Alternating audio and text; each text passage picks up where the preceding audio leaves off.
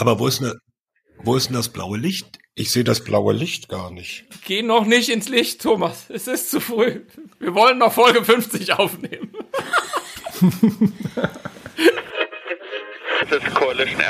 Wir führen keinen Krieg. I'm not convinced. This is my problem. Darüber lässt es sich trefflich auch politisch streiten. Und plötzlich sind wir in Afrika. Willkommen bei Sicherheitshalber, dem deutschsprachigen Podcast zur Sicherheitspolitik. Am Mikrofon wie immer Thomas Wiegold von Augen geradeaus. Ulrike Franke vom European Council on Foreign Relations. Frank Sauer von der Universität der Bundeswehr in München. Und Carlo Masala ebenfalls von der Universität der Bundeswehr in München. Wir zeichnen diese Folge auf am 11. Oktober 2021. Wir haben wieder zwei Themen. Äh, zwei Themen, die sich eigentlich aufdrängen aufgrund der Entwicklung einfach. Das eine ist der Einsatz der Bundeswehr in Mali der wird ja nach dem Ende der Afghanistan-Mission so ein bisschen als das nächste Debakel inzwischen debattiert. Und wir reden, auch dafür gibt es einen guten Grund, über die Nukleardoktrin der USA, Klammer auf, vielleicht sogar mit aus oder eigentlich sicherlich mit Auswirkung auch auf Deutschland. Gut, zum ersten Thema.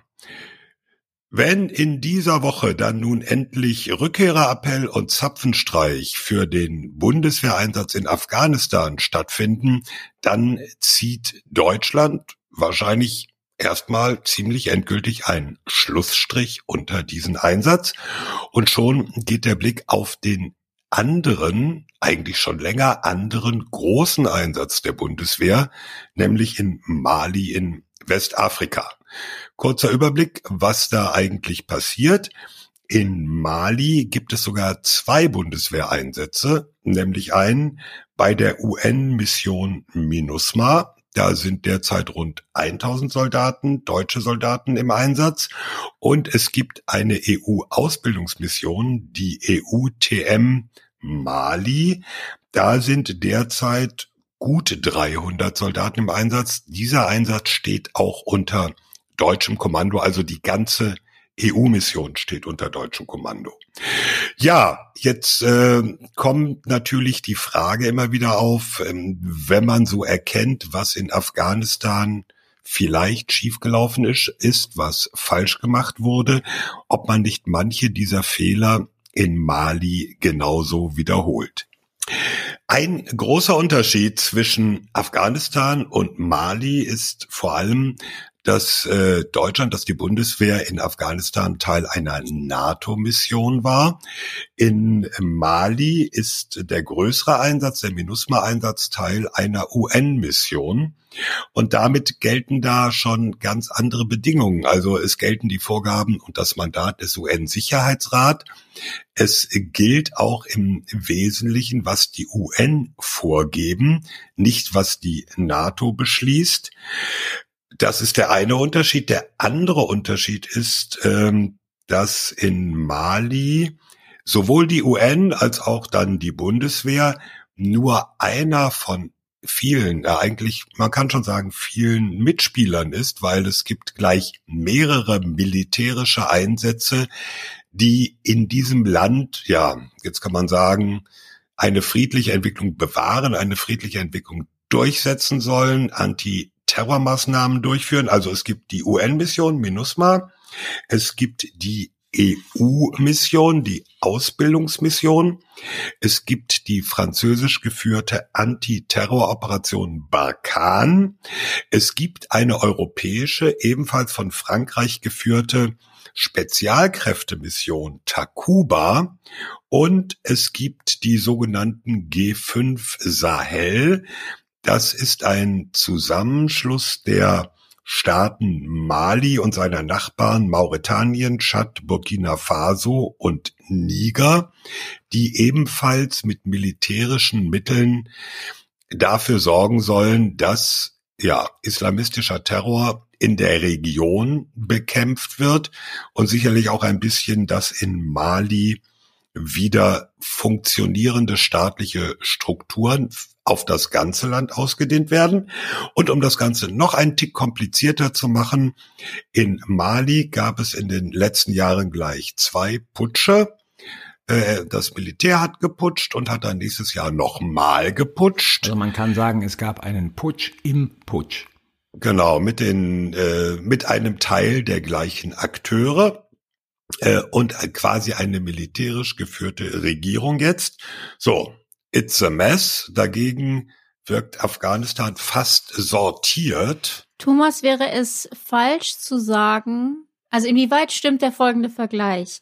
Ist Frankreich für den Mali-Einsatz, beziehungsweise die Mali-Einsätze, hast du ja schon gut dargestellt, dasselbe, was die USA für den Afghanistan-Einsatz war?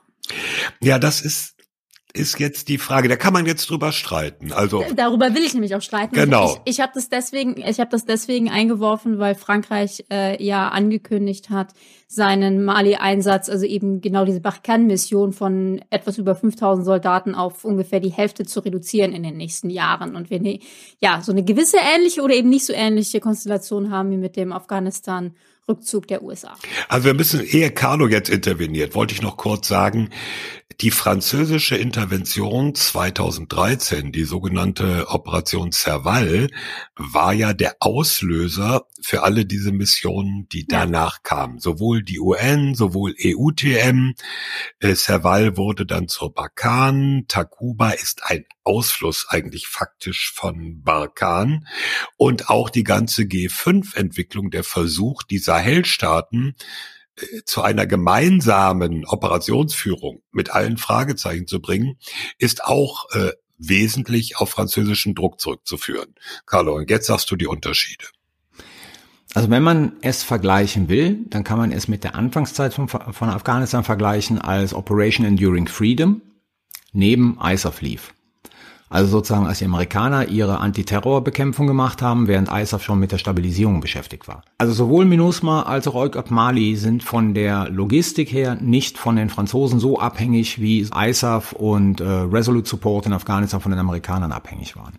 Mhm. Deswegen glaube ich, hinkt der Vergleich ein bisschen, weil die Franzosen fahren eine parallele Schiene. Und damit ist der Vergleich eher Afghanistan 2001 bis wann ist Operation Enduring Freedom eingestellt worden? 2004? Weiß ich nicht mehr. Äh, nee, ein bisschen später, müsste ich auch nachgucken. Aber äh, es lief eine ganze Weile parallel, ehe es dann zusammengeführt wurde. Ja. Und der zweite Punkt ist, auf den man irgendwie hinweisen sollte, ist, und das ist so ein bisschen, also ja, die Franzosen wollen Bakane reduzieren. Aber letzten Endes schichten sie um von Bakane auf Takuba.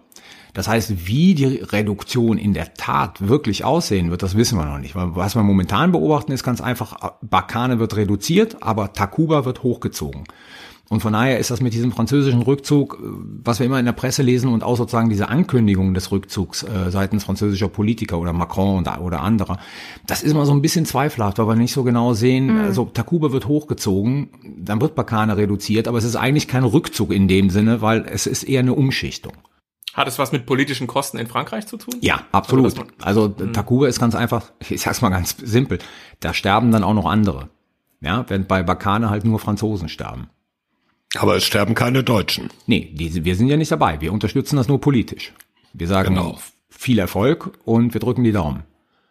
Aber diese Umschichtung, ganz kurz, das ist ein super wichtiger Punkt, ähm, äh, Carlo, weil es in der Tat richtig ist, das wird immer oft so abgekürzt nach dem Motto, die Franzosen ziehen ihre Truppen ab. Ähm, die offizielle äh, Lesart ist allerdings tatsächlich, sie wollen das ein bisschen neu aufstellen, vor allen Dingen auch in der Region, weil wir sprechen jetzt über Mali, das ist auch richtig, das ist für Deutschland auch relevant, aber gerade für die Franzosen geht es eigentlich um die Sahelzone, denn die sind nicht nur in Mali, sondern eben auch ähm, woanders und gerade jetzt diese Umgestaltung, über die wir sprechen, da geht es dann auch zum Beispiel darum, Truppen von Mali in den Niger zu verlagern. Also da gibt es einen größeren Kontext noch, noch äh, für die Franzosen. Also es gibt ja Leute, die sagen, diese ganze Mali-Geschichte, letzten Endes im Kern geht es da um Niger, hm. weil in Niger die Uran Uranminen sind, die Frankreich braucht für sein Atomprogramm. Also nicht das militärische, sondern das zivile. Frankreich bezieht ja noch immer 90 Prozent seines Stroms oder 80 aus Atomenergie.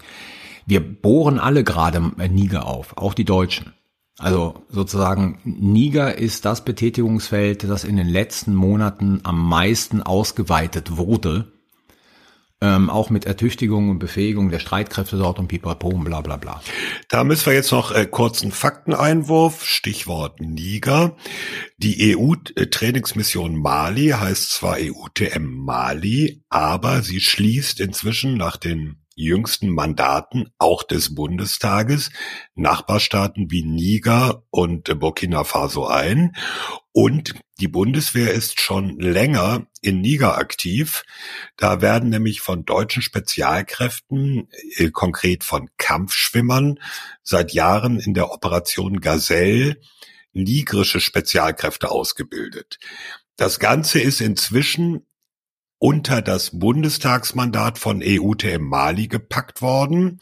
Dazu muss man ehrlicherweise sagen, es lief jahrelang ohne Mandat. Das wollten die Abgeordneten im Bundestag sich nicht länger gefallen lassen. Jetzt ist es dazugepackt worden, aber untersteht gar nicht dem deutschen Brigadegeneral, der UTM Mali führt, sondern untersteht direkt Brüssel also der EU, ist also eher eine rein formale Unterstellung, gehört aber dazu. Und es gibt natürlich die Überlegung, deutsche Aktivität im Rahmen von der EUTM Mali auf andere Staaten wie Burkina Faso auszuweiten. Vielleicht sollten Und ein zweiter, schon ganz wichtiger zweiter Punkt, den wir noch nicht genannt haben. Äh, die Russen kommen auch ins Spiel. Ach Genau. so, ja. Ja. Gut, ich wollte gerade sagen, Aber- wir reden aber- doch da gar aber- nicht drüber, nur wegen Afghanistan, sondern vor allen Dingen wegen der Russen. Ich will nur eine faktische Sache, weil vielleicht nicht jeder, nicht jede unserer Hörerinnen ist so vertraut. Das klingt natürlich jetzt erstmal ein bisschen komisch, dass Kampfschwimmer in der Wüste sind. Ja? Also Kampfschwimmer, deutsche Kampfschwimmer sind in Niger. Dazu muss man einfach wissen, Kampfschwimmer können alles, was das KSK auch kann, nur noch Zeugs auf dem Wasser auch noch. Aber also deshalb können sie auch in Niger eingesetzt werden, obwohl es da nichts zu schwimmen gibt. Doch, im, im Fluss Niger. KSK mit Seepferdchen. Das gibt böse, böse Post. Ich überlege, ich überlege hier einen Schnitt setzen zu lassen. Also wichtiger Hinweis und wie gesagt der zweite Hinweis, äh, das ist relativ eine relativ junge Entwicklung. Äh, vor einigen Wochen kam raus, wir haben es auch schon mal in einem Sicherheitshinweis erwähnt, dass die malische Regierung, jene erwähnte Putschregierung, derzeit mit äh, einer russischen Private Military Company verhandelt. Wie private die ist, darüber kann man sehr streiten. Sie hat Rückhalt vom, im, mit dem Kreml, die sogenannte Gruppe Wagner. Und die ist auch schon in anderen afrikanischen Staaten Mhm. aktiv, nämlich in der Zentralafrikanischen Republik. Da übrigens auch ähm, quasi parallel gegen, mit wie auch immer, eine UN-Mission. Also dieses äh, Problem gibt es auch schon anderswo. Ein weiterer Mitspieler, der die ganze Sache noch ein bisschen komplizierter macht. Aber dazu muss man sagen, dass Wagner wohl schon seit längerem in Mali präsent ist. Es geht jetzt um einen offiziellen Vertrag mit der Regierung und er soll beinhalten, was man liest, A, Personenschutz, also für, für Leute aus dieser Regierung und B, und das macht das Ganze so pikant, Ausbildung der Streitkräfte. Das heißt letzten Endes, wenn Wagner das machen würde, würde die Bundesrepublik Deutschland zusammen mit Wagner malische Streitkräfte ausbilden. Das finden die Deutschen natürlich nicht so knorke. Zusammen wohl kaum, aber parallel. Sie würden das Gleiche machen. Also, ja, Und da gab es ja auch einen Tweet von AKK zu diesem Thema, genau. ja. der relativ sich weit aus dem Fenster gelehnt hat und gesagt hat, wenn sich dieser Verdacht erhärtet, müssen wir grundsätzlich überhaupt nochmal unser Engagement in diesem Land überdenken. Rike, wolltest du, weil ich will ein bisschen sozusagen ein bisschen überleiten. Nee, ich will noch zu, zu Wagner. Ja, Ähm, und wer vor allen Dingen sich sehr stark positioniert hat, ist genau Frankreich. Und wir haben ja schon rausgestellt, die, die Rolle Frankreichs mag vielleicht nicht ganz so zentral sein wie, wie die damals der USA in Afghanistan, aber sie ist doch eine sehr, sehr zentrale in diesen ganzen Mali-Operationen. Und Frankreich hat eigentlich sehr klar gesagt, Mali, wenn ihr jetzt einen Vertrag eingeht mit diesen russischen privat, nicht ganz so privaten äh, Sicherheitsfirmen Wagner, äh, dann, dann hören wir unsere Operation auf. Und das ist halt ne, eine, eine Operation, die ist seit acht Jahren da im Land, die äh, versucht, mehr oder minder erfolgreich, ähm, die Stabilität des Landes zu generieren. Und da gab es tatsächlich sehr, sehr harsche Worte auch aus, aus Frankreich. Also die Verteidigungsministerin hat gesagt, ähm, Malis äh, Junta wischt sich seine Füße am Blut französischer Soldaten ab mit diesen Diskussionen oder mit diesem Deal. Auch Borrell ne, von der EU hat gesagt, das ist eine rote Linie. Also ich bin gespannt, ob die malische Regierung sich tatsächlich entscheidet, diesen Deal einzugehen. Äh, Lavrov, der Russe, ähm, sagt natürlich, wir haben da gar nichts mit zu tun. Das ist eine private, wirtschaftliche, kommerzielle Verträge. Ähm, da haben wir nichts mit, mit zu schaffen. Aber die Europäer sehen das anders. Insofern, das ist schon so ein gewisses Make-and-Break-Moment. Als das sollte jetzt Mali tatsächlich auf die Wagner-Gruppe zurückgreifen, potenziell die ganzen Europäer dann, dann abziehen könnten. Und dann, ja, stehen wir da und stehen die da und äh, so richtig äh, äh, erfolgsversprechend wirkt das alles nicht. Stichwort erfolgsversprechend. Jetzt haben wir ja im Prinzip geklärt, warum Afghanistan und Mali unter Umständen, was die politischen und rechtlichen Rahmenbedingungen der Einsätze betrifft, ein Äpfel-Birnen-Vergleich ist. Trotzdem hat es ja einen Grund, dass wir drüber reden.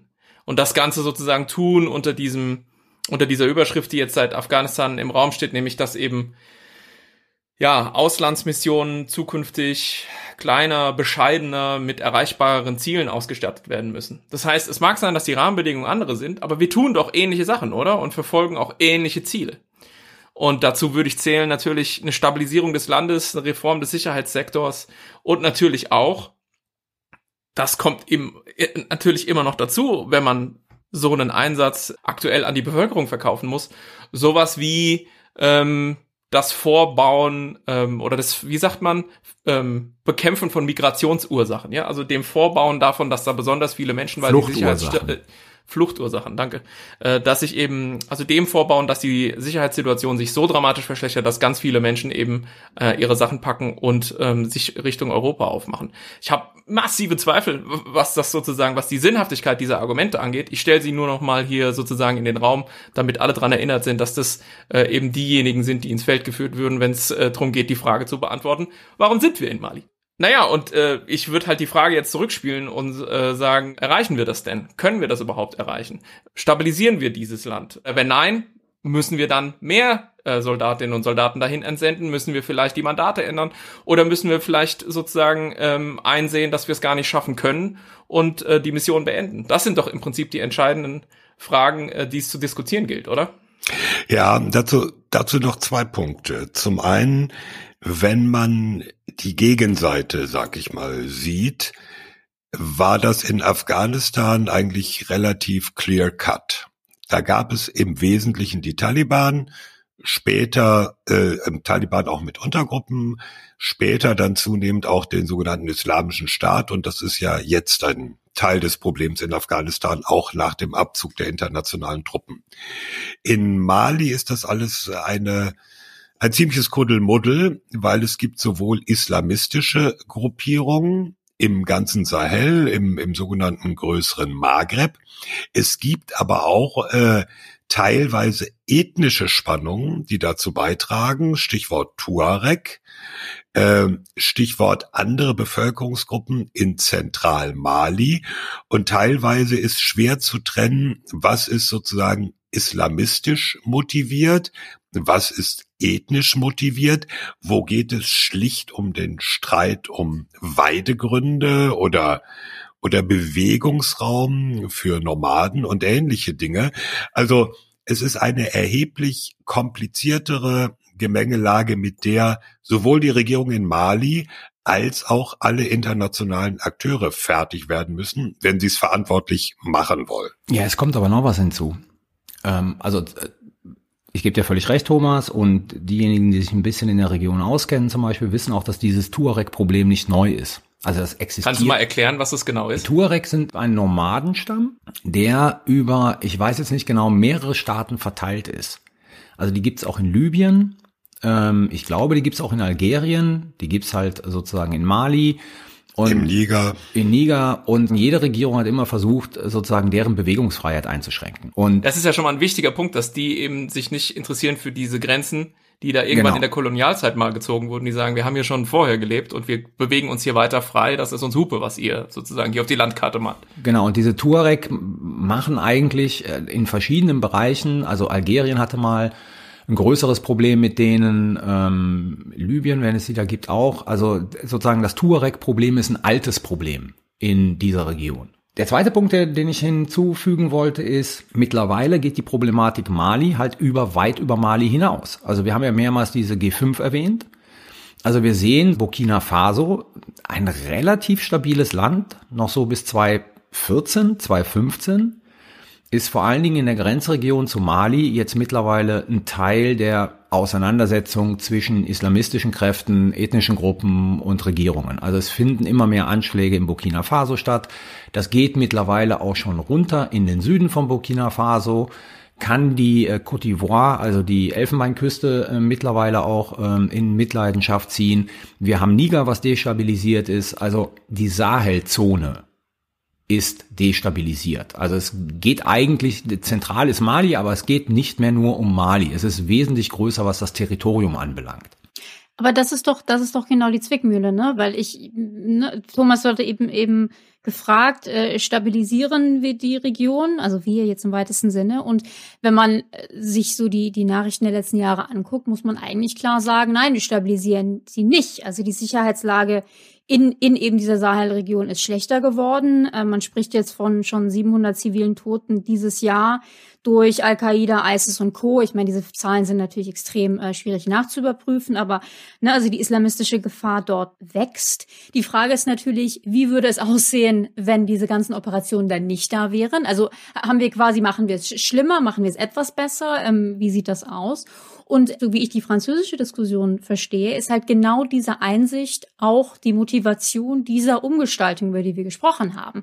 Weil Frankreich sagt natürlich auch, ey, wir haben da 5000 äh, Soldaten, es sind jetzt bis, bis heute 55 französische Soldaten dort auch umgekommen, ähm, eine absolut nicht zu vernachlässigende Zahl. Frankreich weiß auch, dass ihre Präsenz in der ehemaligen Kolonie ähm, auch ein ziemliches rotes Tuch ist und durchaus auch ein Rekrutierungsmotiv für, für manche islamistische Organisation. Gleichzeitig aber, und das sehen wir nämlich jetzt eben auch, wenn Frankreich sagt, wir ziehen uns da irgendwie etwas zurück oder wir, wir, wir stellen das um, dann, dann kommen eben auch große Proteste aus Mali. Und dann sagt Mali, ihr könnt euch ja nicht alleine lassen und dann holen wir halt die Russen. Also man ist da, glaube ich, in einer ziemlichen äh, Zwickmühle. Und ich hatte den Eindruck, dass Frankreich eben versucht hat, dem beizukommen. Sie sagen auch selber, wir wollen keine endlosen Kriege etc. Wir wollen eigentlich nicht Afghanistan wiederholen. Nur, ich glaube, die Lösung hat da noch niemand gefunden. Ich, ich will nur mal ganz kurz nachschieben, ähm, dass ich glaube, äh, den Begriff, de, de, also de, de sozusagen der Islamismus ist natürlich ein Teil dieses Sicherheitsproblems, aber ähm, was du, Carlo, beschrieben hast mit Blick auf die Tuareg, ist ja noch mehr. Also hm. ich habe das jetzt auch gerade extra nochmal nachgeguckt, nicht, dass ich Unsinn erzähle. Aber ich habe mich tatsächlich richtig erinnert, dieser Aufstand der Tuareg 2012, 2013 war ja an sich eine Unabhängigkeitsbewegung. Also ähm, die Tuareg wollten im Prinzip den Norden Malis für sich als eigenständigen Staat auskoppeln. Und der malische Staat hat dann eben sozusagen im Sinne der eigenen Souveränität und staatlichen Integrität darum gebeten, irgendwie Hilfe zu bekommen. Und das Ergebnis war dann MINUSMA. Und das heißt, es ist nicht so. Nee, erst erstmal war das Ergebnis Serval, die französische Intervention. Und danach dann MINUSMA. danach ging das dann über in MINUSMA und genau. Die, die, Fran die Franzosen waren auf Einladung der Regierung in Mali da.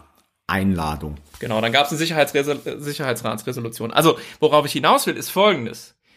Wir neigen dazu, in der Betrachtung von außen solcher äh, Auslandsmissionen und Konflikte vor Ort immer so einzelne Variablen heranzuziehen, die für uns irgendwie sinnhaft sind und sagen, ja, da wird halt eben sozusagen der Islamismus bekämpft. Und das ist sicher auch richtig, aber wir haben doch irgendwie so gelernt aus Vietnam, aus Afghanistan und so weiter, dass oft die Gemengelage und die Motivlage der Akteure vor Ort viel komplizierter ist und dass deswegen auch wir oft uns dann in so verfahrenen Situationen wiederfinden, die wir so ohne weiteres gar nicht haben kommen sehen. Ja, also will sagen, ich glaube, es ist halt damit äh, nicht getan zu denken, wenn wir nur genug Mittelansatz haben und vielleicht irgendwie den Franzosen noch mit ihren Spezialkräfteoperationen helfen, um da irgendwie Islamisten zu jagen, dann gibt es da irgendwann in diesem Land Sicherheit und Stabilität. Ich glaube, so einfach ist das einfach nicht. Es gibt Gebietsansprüche, genau wie Thomas schon ge ge äh, gesagt hat, und eine Menge überlagerter, ganz verschiedener Akteurskonstellationen und Interessen, die wir vermutlich, also zumindest ich nicht, durchblicken. Und ähm, was es halt extrem schwierig macht, um auf diesen Ausgangspunkt zu kommen, äh, den ich vorhin ins Spiel gebracht habe, nämlich realistische Ziele zu formulieren, die man dann überprüfen und möglicherweise erreichen oder nicht erreichen kann. Mhm. Wir müssen ja, aber ich glaube, wovor die Franzosen am meisten Angst haben, ist Mission Creep. Ja, sagen sie ja auch. Dass sie immer noch mal tausend Leute reinschicken und noch mal tausend Leute mehr und noch mal tausend mehr. Und es ändert sich so richtig nichts. Was natürlich auch daran liegt, dass Mali gigantisch groß ist Richtig, und du genau. mit 5000 Leuten und auch mit 10.000 und auch mit 15.000 Leuten eigentlich nichts bewerkstelligst. Weil sobald du aus irgendwie äh, Gao oder Timbuktu oder so rausfährst und irgendwo auf dem Land bist, sagen die Leute, ja, nee, also irgendwie äh, UN-Soldaten oder so haben wir hier noch keine gesehen. Ich wollte noch äh, zwei Punkte einwerfen. Zum einen, das fand ich eine interessante Aussage, das war dieses Jahr, glaube ich, im Mai.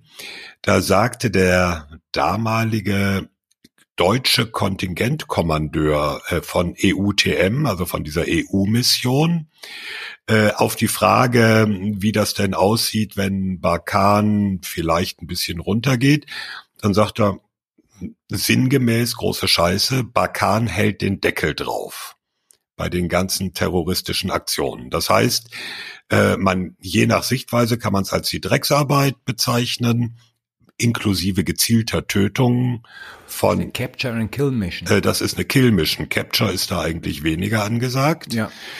Und ähm, der zweite Punkt, den man auch nicht vergessen sollte, es ist eine der größten, wenn nicht die größte Blauhelm-Mission der Vereinten Nationen mit an die 13.000 Soldaten. Die meisten übrigens aus den Nachbarländern, soll man auch nicht vergessen, aus Tschad, aus Burkina Faso und so weiter. Und das ist eine komplett andere Nummer als äh, NATO und Afghanistan. Da hat Ja, und man muss auch hinzufügen, Thomas, weil das, das vergessen wir sozusagen in unserer Zentriertheit der Diskussion. Ja, da sind fast 60 französische Soldatinnen gefallen, aber es sind mittlerweile fast 300 Soldatinnen aus MINUSMA gefallen. Ja, die Zahl, offizielle Zahl ist ein bisschen niedriger, aber es geht in die Fast 300, 285. Gefährlichste. UN-Mission ever, oder? Genau, also, also zuletzt am 2. Oktober wurde ein MINUSMA-Konvoi angegriffen und da ist dann ein Ägypter gefallen. Und es gibt Zeiten, da gab es jede Woche eine Meldung, wie viel tschadische Soldaten wieder gefallen sind. Mhm. Das sollte man nicht vergessen. Äh, Man sollte sich aber auch bewusst sein, äh, deswegen sage ich, die, die größte wahrscheinlich, ich weiß nicht, eine der größten, die größte UN-Mission. Und es ist nicht so, als ob die Europäer oder Deutschland da auch nur ansatzweise so viel mitbestimmen können, wie sie es bei der NATO konnten äh, im Hinblick auf Afghanistan. Und selbst das war ja schon relativ wenig verglichen mit den USA.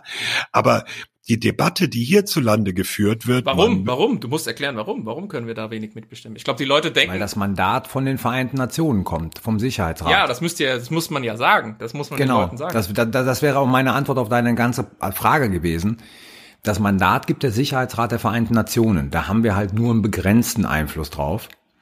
Das heißt, diese ganze Diskussion, die wir in den letzten Monaten in Deutschland geführt haben, also auch mit Blick auf Gruppe Wagner und sowas, ne, und dann sind wir draußen, ist ja eine sehr national zentrierte Diskussion, weil wir könnten natürlich jederzeit rausgehen, aber letzten Endes lassen wir die anderen Nationen da im Stich. Das heißt, so ein Prozess müsste über den Vereinten Nationen organisiert werden. Und da stellt sich natürlich die Frage, ob die ständigen Mitglieder des Sicherheitsrates da mitspielen würden. Wenn wir die politischen Ziele runterhängen wollen, müssen wir über den Sicherheitsrat der Vereinten Nationen gehen. Ist die Frage, spielen die ständigen Mitglieder da mit? Also das ist ein bisschen komplizierter als in Afghanistan, wo letzten Endes die Frage gewesen wäre, wie kann die NATO hier sozusagen Ziele niedriger hängen und irgendwie die Mission verändern. Das ist im Falle Mali ein bisschen komplizierter. Das gilt nicht für die äh, EUCAP Mali-Mission. Das Aber jetzt, Edu, ehe wir jetzt die Leute noch mehr verwirren. EUCAP ist ja noch mal was anderes als E EOTM. Äh, Entschuldigung, E- EUTM. EUTM. Das gilt ich nicht bin für die, schon das, verwirrt. das gilt nicht für die EUTM, aber das gilt definitiv für MINUSMA. Äh, da musst du halt über die Vereinten Nationen gehen und da sind halt Player drin, die kannst du nur bedingt, sage ich mal, beeinflussen. Ja, also zu, glauben, äh, dass das Department of Peacekeeping Operations in New York bei der UN nur darauf wartet, was die Deutschen dazu sagen, ist vielleicht ein bisschen vermessen. Man muss eine kleine Einschränkung machen. Es ist natürlich so, dass äh, die Vereinten Nationen von den westlichen Nationen also insbesondere von Europäern, die, die USA sind ja nicht dabei, von den Europäern erwarten, bringt sogenannte Hochwertassets rein. Also bringt die Dinge, die technologisch weiterentwickelt sind, wie Drohnen, bringt Dinge mit, die teuer sind, äh, also was Geld kostet. Wa warum? weil die Europäer das leisten können. Äh, nur als Beispiel. Nee, aber warum wollen, warum wollen die das? Also kurzer Einwurf, ähm, ähm, äh, Barkhane ist in, in der Tat die erste Mission, in der Frankreich seine bewaffneten Drohnen eingesetzt hat. Also mhm. die sind da, aber warum haben die da jetzt ein spezifisches Interesse dran, die anderen, Thomas? An, an Überwachungsdrohnen, jetzt nicht an bewaffneten speziell. Nee, generell an dem Hightech-Zeug, was du da aufgezählt äh, weil, weil die Europäer das haben und es leisten können. Bangladesch schickt Infanterie. Right, okay. Ja, also äh, um das mal so diesen Gegensatz aufzumachen. Also äh, die werden nicht äh, zu Bangladesch gehen und sagen, von euch hätten wir gerne Hubschrauber, Drohnen, Feldlazarette und so weiter. Mhm. Okay. Wobei sich die Deutschen natürlich auch mit Hubschraubern schwer tun, aber jetzt schon angekündigt haben, dass im Dezember jetzt wieder deutsche Hubschrauber in diesen Einsatz gehen wollen. Da gab es ja zwischendurch das Problem, dass die Deutschen ihre Hubschrauber abgezogen haben. Und die Lücke wurde gefüllt dann von El Salvador, auch eine bekannte große Nation mit kleinen Kampfhubschraubern, und von Rumänien mit Transporthubschraubern, bis die Rumänen dann auch rausgegangen sind und zum Beispiel die ganzen Hubschrauber für medizinische Evakuierung jetzt bei einer Privatfirma angemietet wurden. Das gab ein bisschen auch in der deutschen Debatte Zoff, als äh, am 25. Juni ein deutscher äh, Aufklärungskonvoi von einem Selbstmordattentäter angegriffen wurde, gab es zwölf verletzte verwundete deutsche Soldaten, drei davon schwer und auch einen schwer verwundeten Belgier. Die Rettungskette sagt, die Bundeswehr hat funktioniert. Das sieht auch so aus. Das waren halt dann private zivile Hubschrauber, die da hingeflogen sind und die Verwundeten ausgeflogen haben in die Feldlazarette. Aber dann kam natürlich die deutsche Debatte, warum sind da keine deutschen Hubschrauber? Und jetzt wird es deutsche Hubschrauber wieder geben. Aber da sieht man schon, die Vereinten Nationen hm, wollen natürlich von den Mitgliedsländern Fähigkeiten und da sind dann die Deutschen, das muss man ja auch sagen, die Stärkung der Vereinten Nationen ist ja ein Mantra, was die deutsche Politik über alle Parteien hinweg oder fast alle Parteien hinweg immer vor sich herträgt. Das sollten wir auch nicht vergessen. Ja, was willst du damit sagen? Damit ich will Thomas sagen, dass es noch viel kniffliger ist als Afghanistan. Nein, nein, ich, ich wollte Folgendes sagen. Ich wollte Folgendes sagen. Hier drüber zu debattieren, ui, Mali ist so irre gefährlich, sollten wir das nicht lieber lassen? Und dann im nächsten Satz zu sagen, aber die Vereinten Nationen sind irre wichtig und die müssen wir stützen, das passt nicht richtig ah, okay. zusammen. Hm. Ja, Was ich okay. interessant finde, für mich klingt das alles sehr nach, als Afghanistan ähm, ja, als, als, als der Afghanistan-Abzug stattgefunden hat, hat gab es ja viele Überschriften, die so ein bisschen in die Richtung gingen, der Westen ist gescheitert oder die NATO ist gescheitert, will ich jetzt gar nicht einsteigen, aber das war so ein bisschen die Narrative. Ähm, von allem, was wir jetzt gesagt haben, klingt es ein bisschen so, wenn wir jetzt irgendwie auf, aus Mali abziehen und dann übernehmen da äh, various äh, Gruppen, die wir nicht mögen, dann, dann was? Dann ist die Welt gescheitert. Also weil das sind ja jetzt wirklich irgendwie ähm, fast alle äh, involviert, also vor allen Dingen die Europäer und die Afrikaner.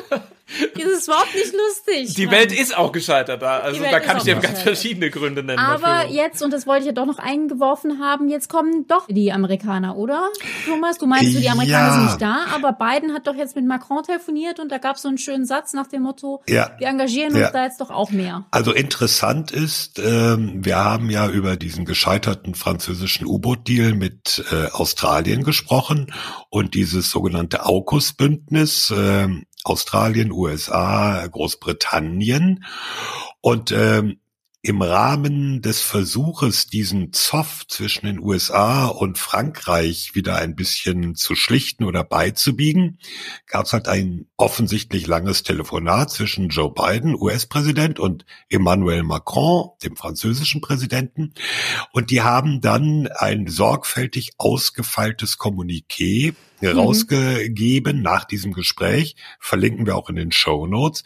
Und da steht dann so als letzter Satz drin, Übrigens, die USA beabsichtigen, sich stärker im Antiterrorkampf im Sahel zu engagieren. Jetzt kann man natürlich äh, gucken, was bedeutet das. Interessant fand ich heute, Da gab es einen Tweet des französischen Generalstabs, wo sie sagen, am 7. Oktober, also vor paar Tagen, haben wir eine erfolgreiche Barkan-Mission durchgeführt und haben wieder ein paar Leute eliminiert und neutralisiert. ach ja, neutralisiert. neutralisiert. Neutralisiert. Heißt umgebracht. Ja, ganz klar. Äh, und interessant ist, dass Sie da ausdrücklich erwähnen, in Zusammenarbeit mit unseren Partnern in der malischen Armee und den USA. Da wird nicht spezifiziert, was die USA gemacht haben, wie die daran beteiligt waren, das wird äh, in keiner Weise erklärt. Aber die Franzosen verweisen ausdrücklich drauf, die USA haben uns unterstützt. Das kann natürlich einfach nur Intelligence sein, also mhm. Geheimdiensterkenntnisse. Die USA betreiben ja auch äh, eine eigene Drohnenbasis in der Region. Also ob die mit eigenen Drohnen da zur Aufklärung oder auch mit Effektoren, also mit Waffen eingegriffen haben, das bleibt alles so ein bisschen unklar. Der Großteil war Bakan, aber die USA spielen zunehmend offensichtlich eine Rolle. Tja, und nun? aber kann man jetzt nicht davon ausgehend mal ähm, die Frage in den Raum stellen, ob nicht Mali erneut ein Hinweis darauf ist, dass die Vorstellung, dass man mit militärischen Mitteln kombiniert mit zivilen äh, Mitteln und Interventionen von außen in irgendwelchen Ländern auf der Welt äh, Stabilisierung erzeugt, Sicherheit herstellt und irgendwie eine Entwicklung im eigenen Sinne befördern kann, dass diese Vorstellung einfach vielleicht grundsätzlich fehlgeht? Ich würde das ja nicht, wie es sonst aussehe, ne?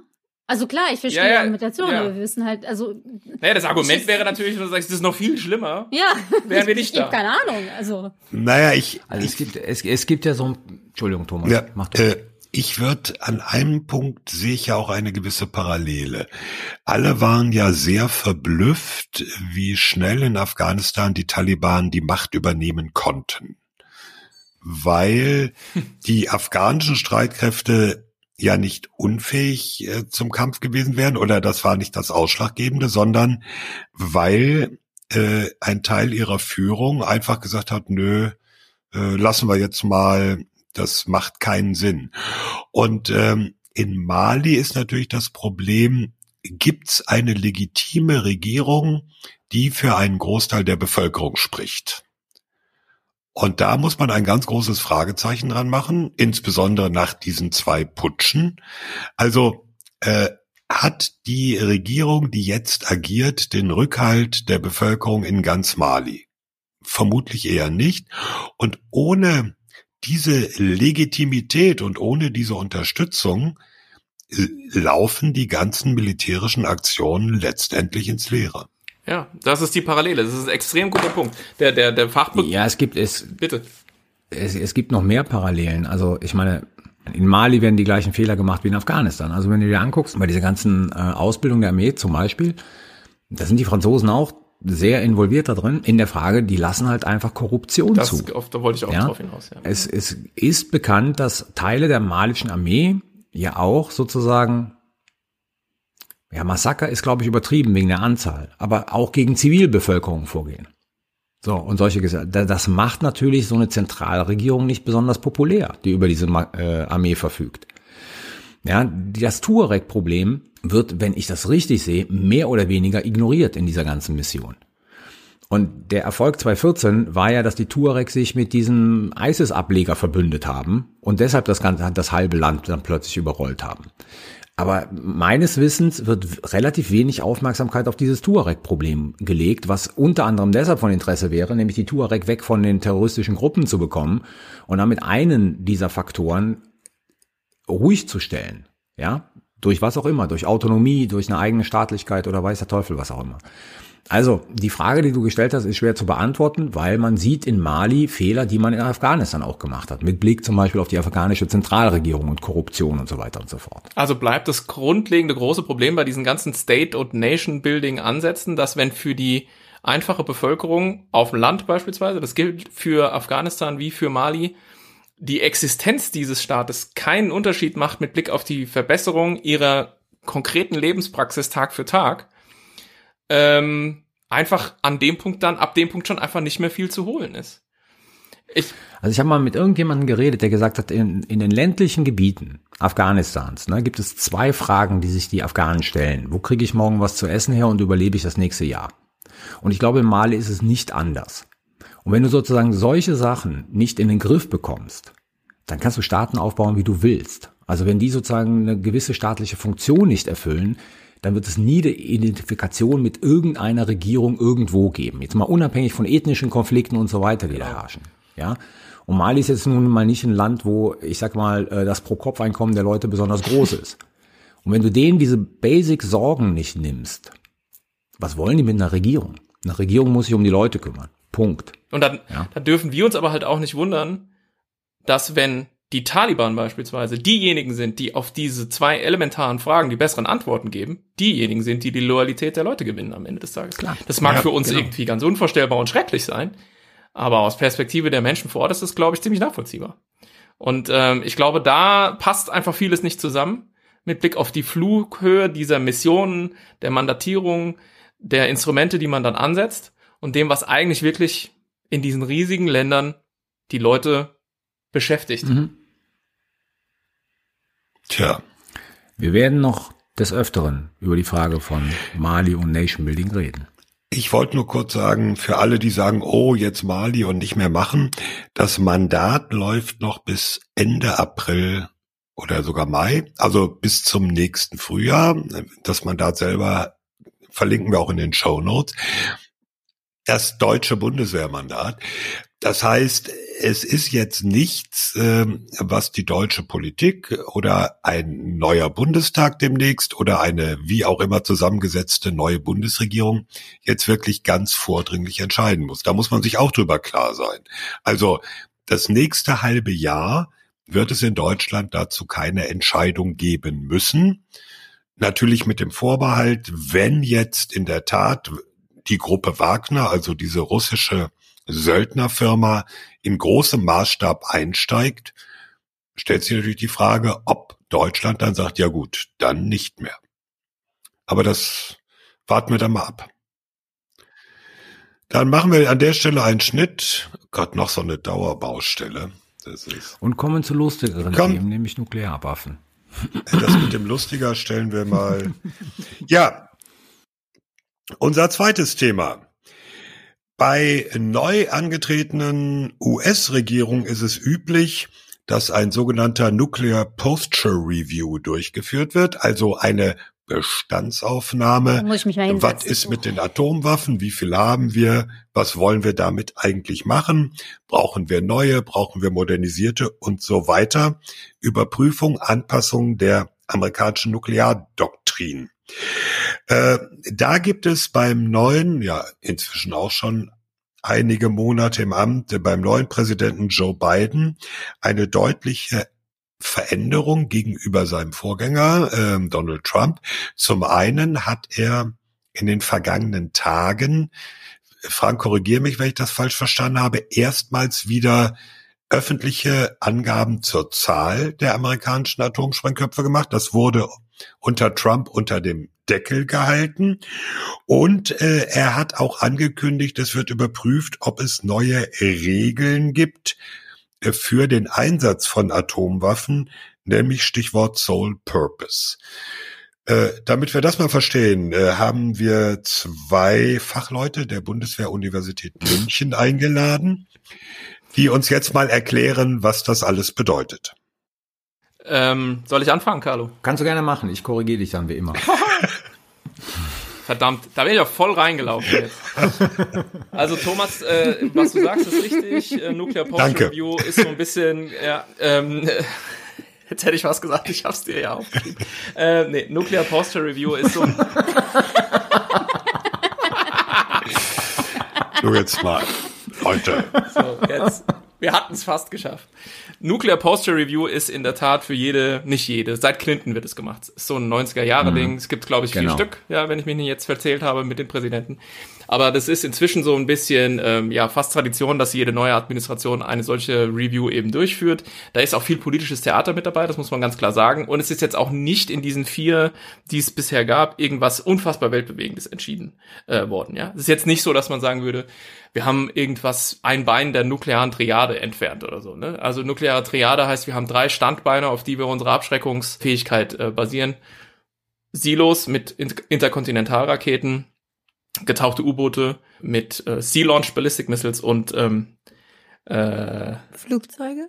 Bomber, jetzt habe ich's. genau, Bomber, die eben zum Beispiel eben entweder Bomben abwerfen oder eben nuklear bestückte Marschflugkörper. Also daran wurde eigentlich nicht gerührt. Es gibt Leute, die sagen so richtig, so im Großen hat sich eigentlich seit Kennedy nichts geändert. Ne? Also seit dieser, seit dieser Umstellung auf die sogenannte flexible Antwort, dass man also nicht gleich bei jeder irgendwie äh, Bedrohung der eigenen Interessen androht, ähm, das Gegenüber völlig auszulöschen. Ähm, und jetzt könnte man ja wahrscheinlich einwenden, so warum, außer denn des Nerd-Faktors, sprechen wir dann überhaupt da, darüber, dass ähm, da vielleicht eine winzig kleine äh, ja, Weichenstellung erfolgt in dieser Nuclear Posture Review der beiden Administrationen unter Umständen.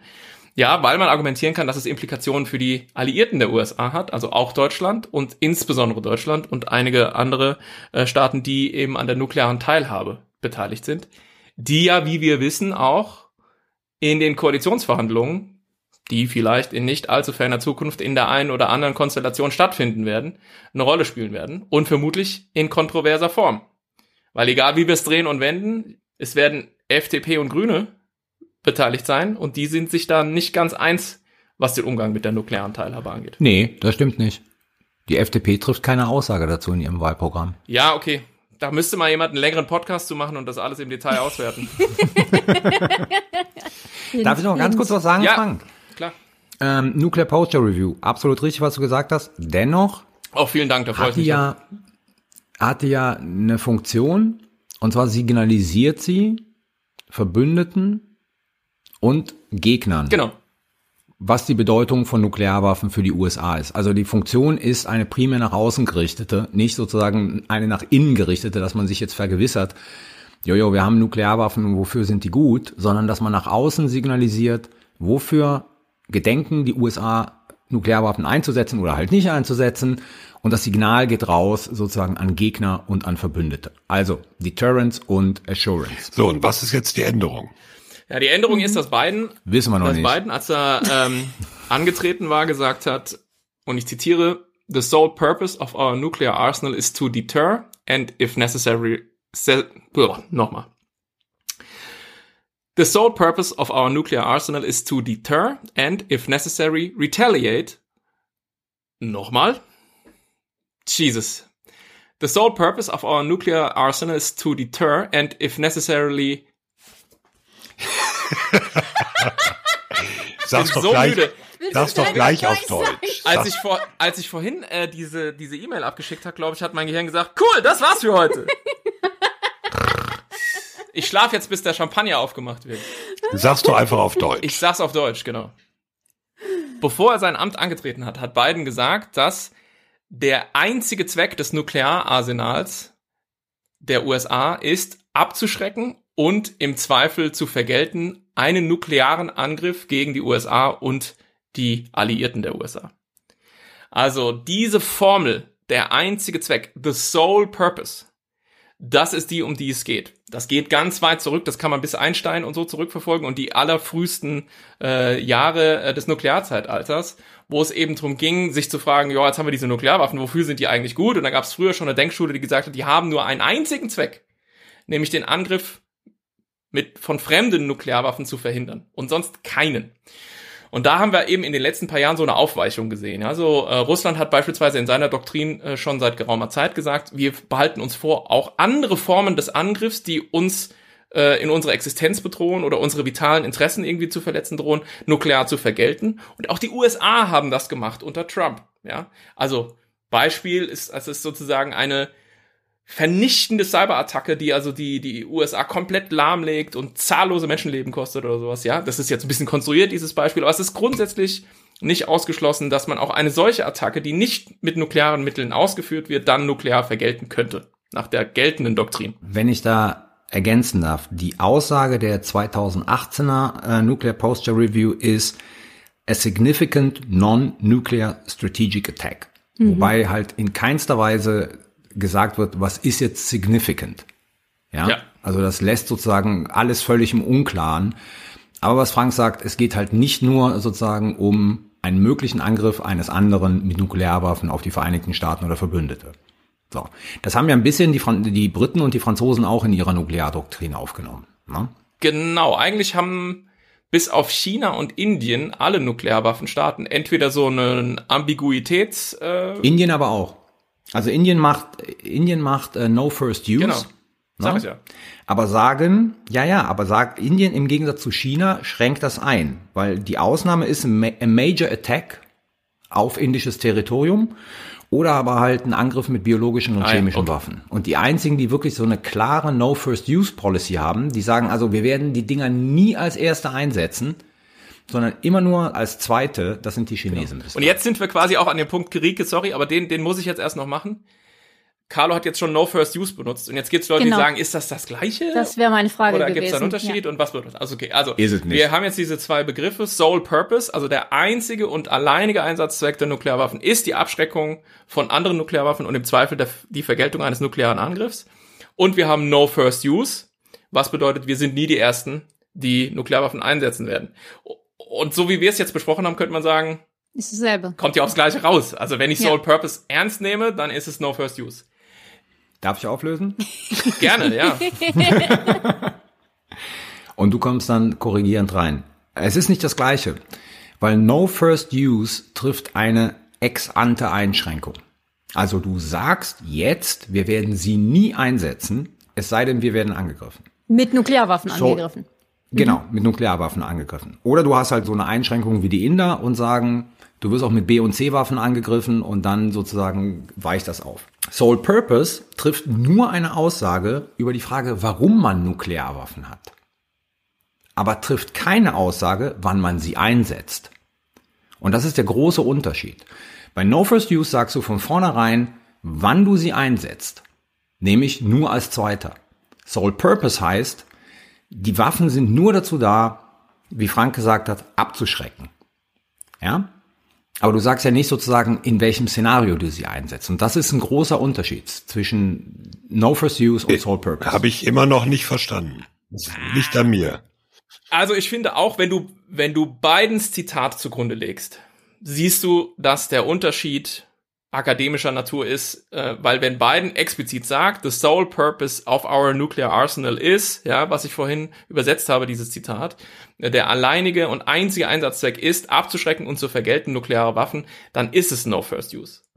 Aus meiner Sicht ist der Unterschied ein anderer. Sole purpose ist, und da würde ich dir recht geben, von der politischen Deklarationsrhetorik weniger weitgehend, weil aber das, das heißt nicht, dass es nicht dann am Ende mit, mit Blick auf den Einsatz der Nuklearwaffen aufs Gleiche rauskommt. Und wir müssen jetzt gleich noch besprechen, warum das für Europa relevant ist. Aber okay, ich sage noch mal ganz kurz. Ja. No First Use ist nämlich in aller Regel inzwischen schon als Konzept so weit gediehen und verstanden und ausbuchstabiert, dass daran in aller Regel erwartbar geknüpft ist Verschiedenes. Nämlich zum einen, wenn ich No First Use mache, habe ich meine Waffen in einem geringeren Alarmzustand. Also De-Alerting heißt das, ja. Also die sind dann nicht im Prinzip sozusagen betankt im Silo und warten nur drauf, dass man irgendwie einen Schlüssel dreht, dann gehen die sofort los, sondern die Chinesen zum Beispiel, die sagen das zumindest so, ich kann natürlich nicht prüfen, ob das stimmt, die sagen, wir haben unsere Sprengköpfe gar nicht montiert auf den Raketen, ja. Also ich müsste erstmal die Sprengköpfe draufschrauben und dann die Rakete abflugfähig machen und so. Sowas dauert halt, ja. Und sowas entspannt natürlich in einer konfrontativen Situation, wenn der andere weiß, okay, die können nicht sozusagen jede Sekunde, wenn sie wollten, losschießen. Und ähm, auch die Anzahl der Waffen zum Beispiel würde man bei einer No-First-Use-Doktrin erwarten, würde in der Tendenz eher sinken und so weiter. All dieses, dieses ganze Paket an dazugehörigen Maßnahmen, die so eine Doktrin umfasst, ist bei Sole Purpose nicht gegeben. Ehrlich gesagt, wir mhm. wissen überhaupt nicht, was die beiden Administrationen genau. sich darunter vorstellt. Ähm, genau. Deswegen wäre auch eine Möglichkeit gewesen, die Nuclear Posture Review einfach abzuwarten und zu gucken, was sie schreiben. Das können wir dann in irgendwann eine der folgenden, kommenden Folgen machen. Und dann wissen wir, was sie sich darunter vorstellen. Wir reden aber heute drüber, weil wenn Sole Purpose No First Use bedeuten würde, die nukleare Teilhabe, die natürlich sehr wohl zu verstehen ist als ein Erstschlagskonzept, also das Verbringen von US-Atombomben mit in unserem Fall deutschen Trägersystemen, zum Beispiel in die Nähe des Baltikums, natürlich dadurch ausgehebelt wäre. Das stimmt. Darf ich noch ganz Stopp, stopp. Können wir, bevor wir, bevor wir zu den Europäern kommen, ich finde das sehr wichtig, aber ich, ich habe noch eine Frage. Also, um mal so ein bisschen Teufelsadvokaten zu spielen. Ist es besonders clever als Nuklearmacht, so eine No First Use, vor allen Dingen eine No First Use, aber von mir ist auch eine Sole Purpose, ähm, gerade in dieser Formulierung, wie Biden sie bisher gebracht hat, Politik einzugehen, weil für mich klingt das, als würde man damit doch letztendlich sagen, ich verliere eher einen konventionellen Krieg, als dass ich meine Nukes nie jemals einsetze. Also sprich, jeder Angreifer gegenüber einem Nuklearstaat, der eine No First Use Policy hat, weiß, ich kann machen, was ich will, ich kann die angreifen, wie ich lustig bin. Solange ich nicht Nein. eine Atombombe schmeiße, äh, schlagen die nicht zurück. Wieso denn nicht? No First Use heißt ja genau das. Weil No First Use, finde ich, ein konzeptionelles Problem hat. No First Use hat das konzeptionelle Problem, dass sozusagen deine Peers, also die anderen Atommächte, das eh nie glauben werden. Ja? Ja, das So. ist natürlich schon ein sehr fundamentaler Einwand, aber okay, go on. Ja, und, und sozusagen das, das Problem bei No First Use existiert für deine Alliierten. Die scheißen sich in die Hosen. Also wenn du denen sozusagen versprochen hast, Weil du sie nicht mehr beschützt mit den Weil die dann sozusagen sagen, ja gut, dann können wir konventionell angegriffen werden und wenn die Amerikaner es konventionell nicht packen, sind wir platt. Weil sie werden ja keine ja, Nuklearwaffen dann ist das ja einsetzen. eine fantastische Ja, Politik. und ich würde immer sagen, unter den Großmächten ist das Misstrauen so groß, dass No First Use sozusagen, also wenn die Amerikaner No First Use machen, wenn es die Russen und die Chinesen nicht glauben, genauso wie andersrum. Also die Amerikaner und die Russen, Russen vielleicht nicht, glauben auch nicht ernsthaft, dass die Chinesen im Ernstfalle wirklich auf No First Use abzielen würden. Das finde ich das konzeptionelle Problem bei No First Use. Also ich glaube, das Ja. ist in, das ist pauschal einfach nicht zu beantworten. Und äh, das sind im Prinzip fruchtlose Diskussionen, die man äh, irgendwie so auf dieser abstrakten Ebene führen kann, äh, wenn man zu viel Zeit hat, aber man kann es auch lassen und sich vielleicht dann eher konkret fragen, wie könnte sowas in einem konkreten Rüstungskontrollzusammenhang aussehen und dann tatsächlich einen Effekt haben. Und ähm, beispielsweise eben dieses von Carlo natürlich zu Recht aufgeworfene Problem äh, der Glaubwürdigkeit ähm, sozusagen in diesem Zusammenhang auch adressieren. Damit will ich sagen, wenn wir uns jetzt mal vorstellen, wir machen irgendwie einen Nachfolgevertrag von New Start zwischen den USA und Russland und ähm, da bauen wir sowas wie diese No First Use Deklaration auf beiden Seiten ein. Ist extrem hypothetisch und die Realität geht gerade in die entgegengesetzte Richtung, aber wir tun jetzt mal so. Und dann sagen beide, wir machen No First Use. Und daran knüpfen wir zudem noch solche Sachen, wie ich vorhin gesagt habe. Wir nehmen den Alarmzustand unserer Waffen zurück, wir schrauben die, Arsen machen die Arsenale noch ein bisschen kleiner und wir machen auch irgendwie so Deployment-Änderungen. Ja, also zum Beispiel, was weiß ich, die Russen sind halt mal vielleicht so nett und parken keine taktischen Nuklearwaffen mehr äh, An der Grenze. an der, an der Grenze und so weiter, ja. Das stelle man sich jetzt mal vor. Und wenn du das dann in einem konkreten, vertraglich fixierten Rüstungskontrollzusammenhang auch verifizieren kannst, ne, weil Trust but Verify, man soll sich ja nicht einfach nur vertrauen, man soll sich vertrauen, aber auch kontrollieren, ob man, ob das Vertrauen äh, tatsächlich ähm, äh, berechtigt Ob ist. Versprechen umgesetzt Genau, und ob die werden. Versprechen umgesetzt wird. Und wenn das der Fall ist und sich das über Zeit stabilisiert, dann ist eine No-First-Use-Doktrin natürlich ein extrem mächtiges Instrument der Entspannung zwischen den nuklearen Peers von Carlo, also diesen den nuklearen äh, äh, sozusagen Mächten, Mächten. die sich gegenseitig belauern und sich nicht vertrauen. Ja, das heißt, So. du kannst das im Abstrakten diskutieren, aber das führt im Prinzip zu gar nichts, sondern du musst dich fragen, kann man das irgendwo konkret implementieren und dann würde es einen Effekt haben, ja. Es gibt einen entscheidenden Punkt. Frank hat ja gerade die, die Verbündeten ähm, erwähnt. Also vor allen Dingen die Europäer dann. Darüber reden wir ja jetzt. Ne? Und ich habe trotzdem noch eine andere Auffassung über No First Use und Sole Purpose als, als Frank. Aber beide werden natürlich hier in Europa rocken. Ja? Weil Sole Purpose, wie Frank richtig gesagt hat, ist, ich sag's jetzt mal so, neues Konzept. Wenn die Amerikaner auf No First Use gehen würden, dann ist klar, wohin der Hase läuft.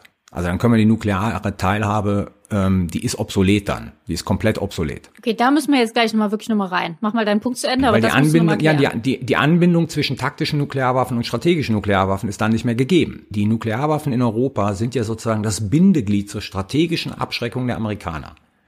Und wenn die Amerikaner jetzt sagen würden, wir werden Nuklearwaffen nur in dem Fall einsetzen, wenn nuklear angegriffen wird, dann entfällt, entfällt die Notwendigkeit der taktischen Nuklearwaffen, weil die sind ja dafür da, konventionelle Vorstöße aufzuhalten. Und dann ist Schicht. Die aber die konventionelle Vorstöße kommen, also ich, ich verstehe die Logik, es macht es weniger wahrscheinlich, aber es ist doch nicht unmöglich, sich ein Szenario zu überlegen, in dem man einen Krieg hat zwischen den USA und wem auch immer.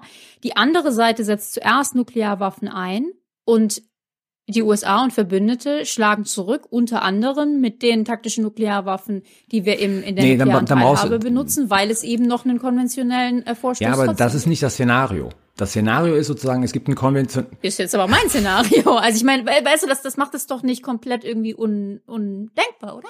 Na, die Idee wäre eben, dass dieser Angriff gar nicht erst stattfindet, weil die nukleare Teilhabe genau. ihn abschreckt. Verstehst du? Und wenn du sozusagen, genau. du untergräbst die Abschreckungswirkung der nuklearen Teilhabe, die konzipiert ist auch, oder primär aus meiner Sicht natürlich, als ein Erstschlagsinstrument, wenn du sagst, wir werden niemals einen Erstschlag okay, durchführen. So. Dann kann das Gegenüber mhm. sagen, oh, cool. Äh, also die, da die, kann ich tatsächlich, wie du vorhin gesagt hast, konventionell quasi machen, was ich will. Im Moment der Einsatz taktischer Atomwaffen als Antwort auf den Einsatz, vorherigen Einsatz taktischer Atomwaffen von der anderen Seite ist damit ausgeschlossen. Ja, weil, weil es sozusagen im Rat. Womit ausgeschlossen? Hm. Ja, äh, aber äh, bei eurer Argumentation, das habe ich jetzt nicht nee. verstanden. Nein, also, nein, nein. Es Nochmal. soll überhaupt gar nicht erst die nukleare Schwelle überschritten werden. Das ist die mhm, grundlegende Idee. So. Und genau. historisch gesehen ist die nukleare Teilhabe, genau wie Carlos gesagt hat, ein Balance-Instrument, um die ehemals drastische konventionelle Überlegenheit der Roten Armee auszugleichen und im Falle eines konventionellen Vorstoßes im Kalten Krieg, wir sind jetzt vor 30, 40, 50 Jahren, ähm, eben dann mit taktischen Atomwaffen zu antworten und diesen konventionellen Vorstoß mit nuklearen Mitteln zurückzuschlagen. So, und jetzt heute in, in, in der Gegenwart würde man halt sagen, die nukleare Teilhabe ist so eine Art Restrückversicherung und letztes Mittel, dass wir eben auch zur Not, ich, ihr kennt meine Meinung dazu, ich halte es für gelinde gesagt etwas äh, steil, diese Vorstellungen, und im Grunde unglaubwürdig, aber ich rekonstruiere jetzt einfach nur das Argument derjenigen, die sagen, die nukleare Teilhabe macht strategisch Sinn.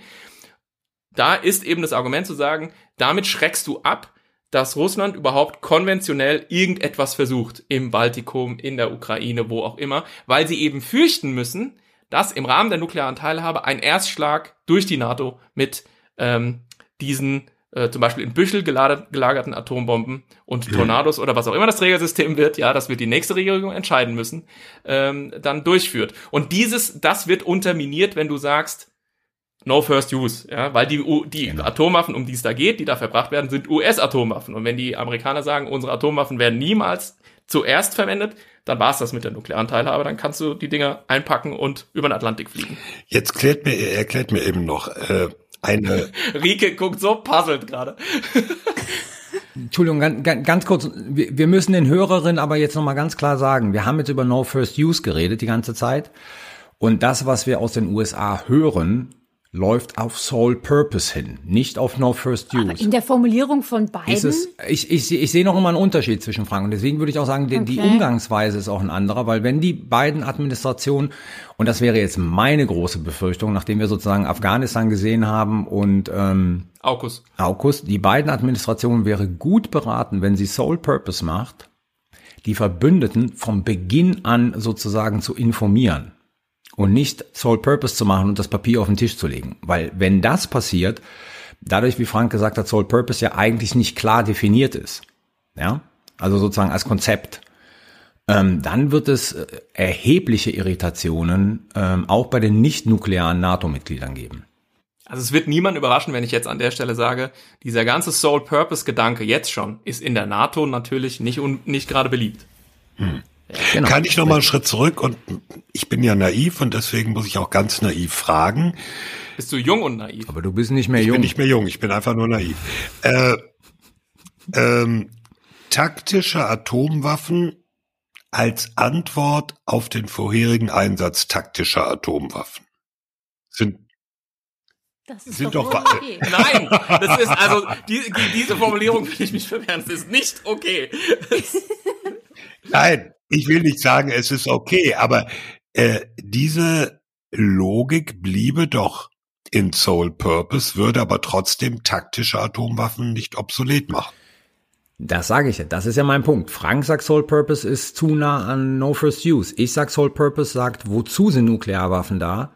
Aber nicht, wann werden sie eingesetzt. Deswegen glaube ich, dass Sole Purpose mit der nuklearen Teilhabe weiterhin zu vereinbaren ist. Aber das geht doch auch für No, no First Use. Das Szenario, was Nein, du setzt keine hat, ist auch unter No First Use in Ordnung, weil er hat gerade gesagt, taktische nukleare ähm, äh, Waffen nach vorherigem Angriff durch taktische nukleare Waffen. Da- Das ist auch No First Use. Es sagt ja auch niemand was dagegen. Nur was Richtig. ich euch beiden entgegenhalten will, ist, euer Szenario ist eigentlich die Welt, in der man ja gar nicht erst leben will. Also klar kannst du das dann machen, beziehungsweise dann ist sowieso sozusagen die Frage, was dann ist. Ja, dann leben wir in einer Welt, in der darf ich noch einen, da, darf ich noch einen Punkt machen, der das Ganze total unrealistisch macht. Also wir reden über vermutete 8000 taktische russische Nuklearwaffen. Und wir reden über, Frank, was? 50 bis 60, 60 taktische Nuklearwaffen in Europa? Ähm, schwer zu sagen, 20 in Deutschland ist grob bekannt und bei den anderen. doesn't make sense, so ein Szenario. Das kommt auch noch dazu. Also ich meine, es will Ja. doch sowieso niemand tausende von taktischen Nuklearwaffen in Europa abwerfen, hoffe ich, ja. Aber ähm, wichtig halt nochmal, Thomas und Rike, der entscheidende Punkt ist doch erstmal, die Abschreckung soll ja funktionieren. Und wenn die Abschreckung funktioniert, gibt es diesen Ersteinsatz des Gegenübers erst gar nicht, auf den ich eben reagieren muss mit einem Zweitschlag. Deswegen macht man diese Aber ganze das Veranstaltung ist okay. ja. Und hier hakt's bei mir. ja.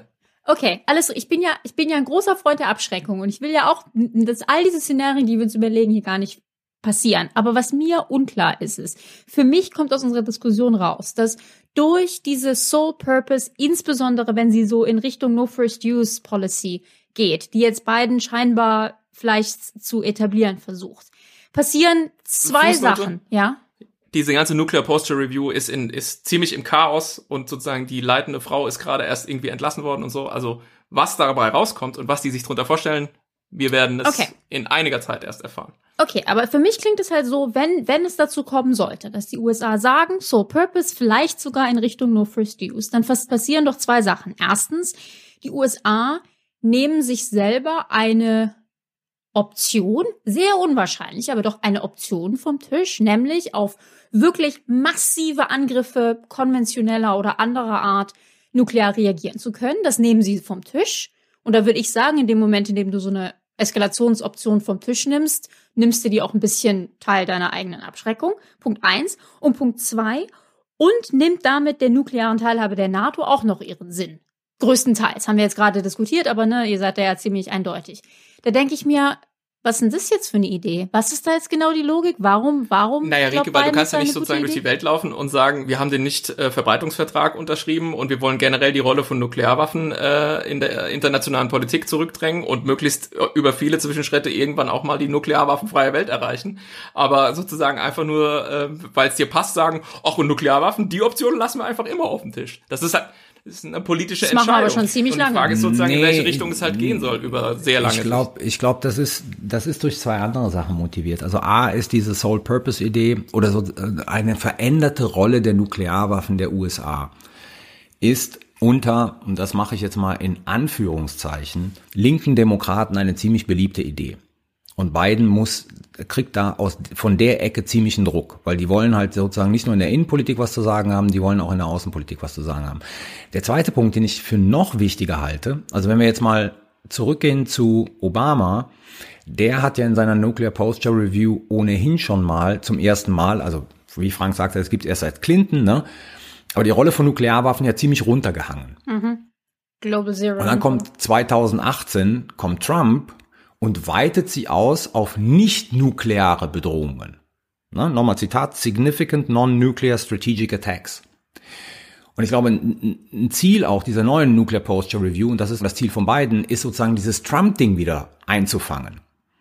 Und eher zu einer Obama-Formulierung der Rolle von Nuklearwaffen zu gehen. Und die Älteren von uns erinnern sich, dass als damals die Nuclear Posture Review äh, unter Obama rausgekommen ist, da gab es ja auch große Diskussionen, ob die USA jetzt grundlegend ihre Nuklearstrategie verändert hätten mit Blick sozusagen auf den Einsatz von Nuklearwaffen, ihrer strategischen Nuklearwaffen. Das wäre meine Erklärung, warum sozusagen der Zug in Richtung Sole Purpose möglicherweise gehen wird. Okay. Aber wenn du es machst, musst du es echt vernünftig machen. Das wäre so mein Fall. Jetzt sag doch mal, soll, sollen wir jetzt Tornado-Nachfolger bestellen oder nicht? Genau. Ja, um es mal ganz praktisch. Also, Sinn der ganzen Diskussion hier im Podcast war jetzt, die Off-Ramp zu bauen für die nächste Regierung. Die sagt dann nämlich, ah, wir brauchen diese Tornado-Sache gar nicht entscheiden, weil möglicherweise kommt ja Soul Purpose.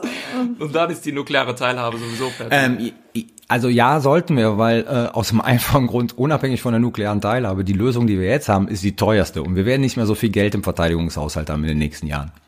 Okay, also es macht auf jeden Fall die Diskussion um die nukleare Teilhabe nicht einfacher. Das will ich mal festhalten. Genau, Und ich will noch mal richtig. Stichwort nicht einfacher einen letzten Punkt hinterher schieben, ohne es zu sehr verkomplizieren zu wollen. Aber eine Entwicklung der Ist letzten ja nicht deine Tendenz normalerweise. Normalerweise nicht, ja. Äh, die letzten 10, 20 Jahre beobachten wir ja ohnehin schon äh, so ein, eine Verstrickung zwischen der nuklearen Domäne und der konventionellen Domäne, ja. Entanglement, sagt man. Das heißt, früher hatte man irgendwie über Jahre und Jahrzehnte so die Vorstellung, es gibt die konventionelle Kriegsführungsdomäne und dann kommt irgendwann so diese große, klar ersichtliche, für alle eindeutig rote Linie Nuklearkrieg. Und da wollen alle nicht drüber. Und je mehr wir an der Doktrin schrauben und sowas machen wie jetzt in der Trump äh, Nuclear Posture Review stand oder was bei den Russen steht und so weiter, je mehr wir bestimmte Hochtechnologie haben, die möglicherweise, ja Stichwort unbemannte Systeme, Cyberoperationen, Autonomie in Waffensystemen und so weiter, die unter Umständen nukleare äh, Fähigkeiten auch bedrohen kann, Zweitschlagsfähigkeiten bedrohen kann und so weiter, desto mehr verhaken sich die nukleare und die konventionelle Domäne ineinander und desto größer ist insgesamt gesehen kumulativ auf dem Planeten, sag ich mal, das strategische Risiko, dass man doch irgendwann sieht, oh, da hat jemand Nuklearwaffen eingesetzt. Und deswegen gibt es tatsächlich ein, ein genuines Sicherheitsinteresse, Rike, nochmal, weil du das ja so gesagt hast, warum nimmt man sich diese Option weg? Man nimmt die sich weg, weil es auf lange Sicht womöglich sicherer ist, diese Dinger in ihrer Nische zu belassen.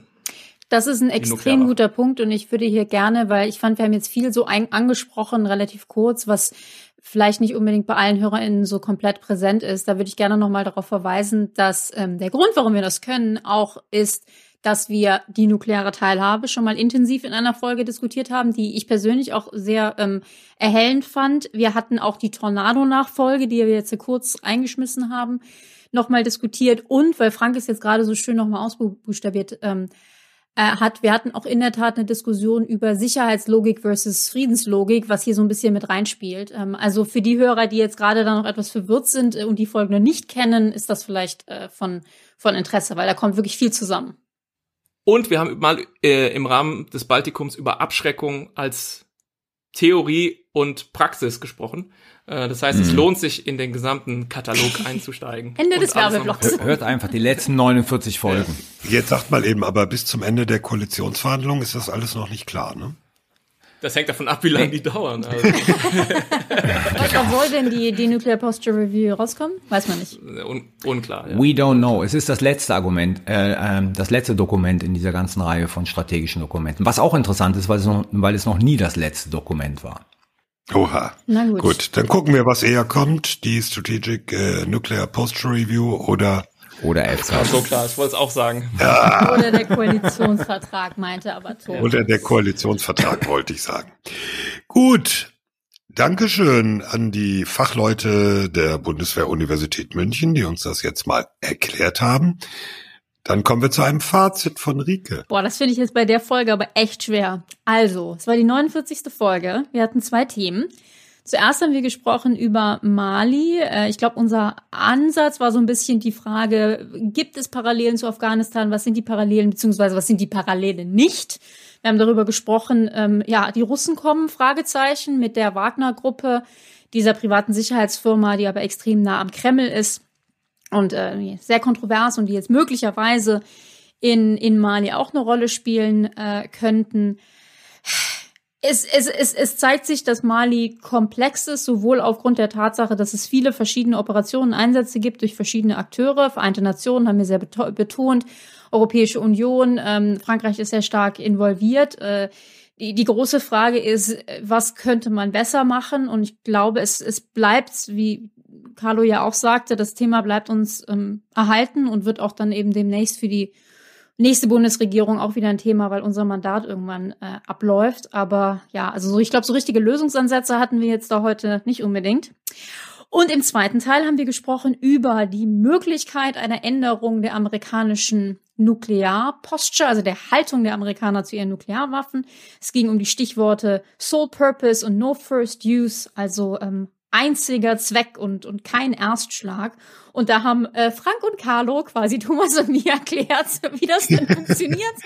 ja, ist auch gut ist so. Ist gut so. Ich habe auch ja. viel gelernt. Ähm, mhm. Und ob das denn alles so, so viel Sinn macht, äh, da kamen, da kommen dann viele Elemente äh, zusammen, die äh, ich, ich sehr spannend finde und wo ich mich immer freue, dass wir hier im Podcast ein bisschen Zeit haben, genau sowas auszudröseln, weil das eben nicht alles so eindeutig ist oft. Ähm, genau, das war Folge 49. Dankeschön. Und schon sind wir beim Sicherheitshinweis. Sicherheitshinweis. Mein Sicherheitshinweis ist ein Nachtrag zum Sicherheitshinweis von der letzten Folge. Auch weil mich äh, Journalisten inzwischen zu dieser ganzen Sachen gefragt haben. Äh, und zwar habe ich ja beim letzten Mal über das Raketenwettrennen auf der koreanischen Halbinsel gesprochen und jetzt kommt Folge zwei. Die Rakete aus dem Zug. Genau, damals haben wir gesprochen über die Rakete aus dem Zug, die nordkoreanische und den nordkoreanischen Marschflugkörper. Und kaum war die Folge draußen, haben die Nordkoreaner schon wieder nachgelegt und haben eine weitere Rakete getestet, von der es allerdings nur ein einziges Bild gibt beim Start. Und inzwischen ist dieses Bild so auseinandergenommen und analysiert, dass doch viele ähm, der nordkoreanischen offiziellen Verlautbarung Glauben schenken, dass es sich bei diesem Test um den Test eines Hyperschallflugkörpers ähm, gehandelt hat. Ähm, es, die Flugzeit war kurz und es ist auch nicht ganz klar, ob der Gefechtskopf sich überhaupt von der Rakete getrennt hat und so. Also wir wissen nicht, ob dieser Test geglückt ist. Aber Fakt ist, äh, ja, Kim Jong-un rüstet munter weiter, macht eigentlich alles, was er im Januar im Parteikongress angekündigt hat.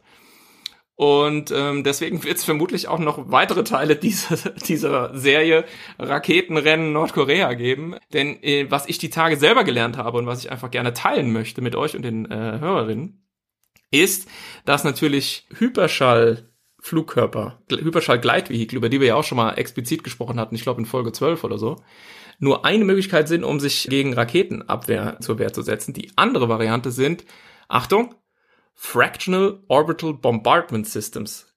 Und das habe ich die Tage extra nochmal nachgelesen. Das ist mal richtig cool. Das funktioniert nämlich so, dass du einfach auf einer sehr ungewöhnlichen Flugbahn an der Raketenabwehr einfach vorbei im Grunde einen Gefechtskopf im Orbit parkst. Also so viel Energie auf den äh, Gefechtskopf überträgst, dass er sozusagen in einen Orbit eintritt und stabil da oben bleibt. Und wenn du willst, dass er runterfällt und irgendwas bekämpft, dann bremst du ihn ab.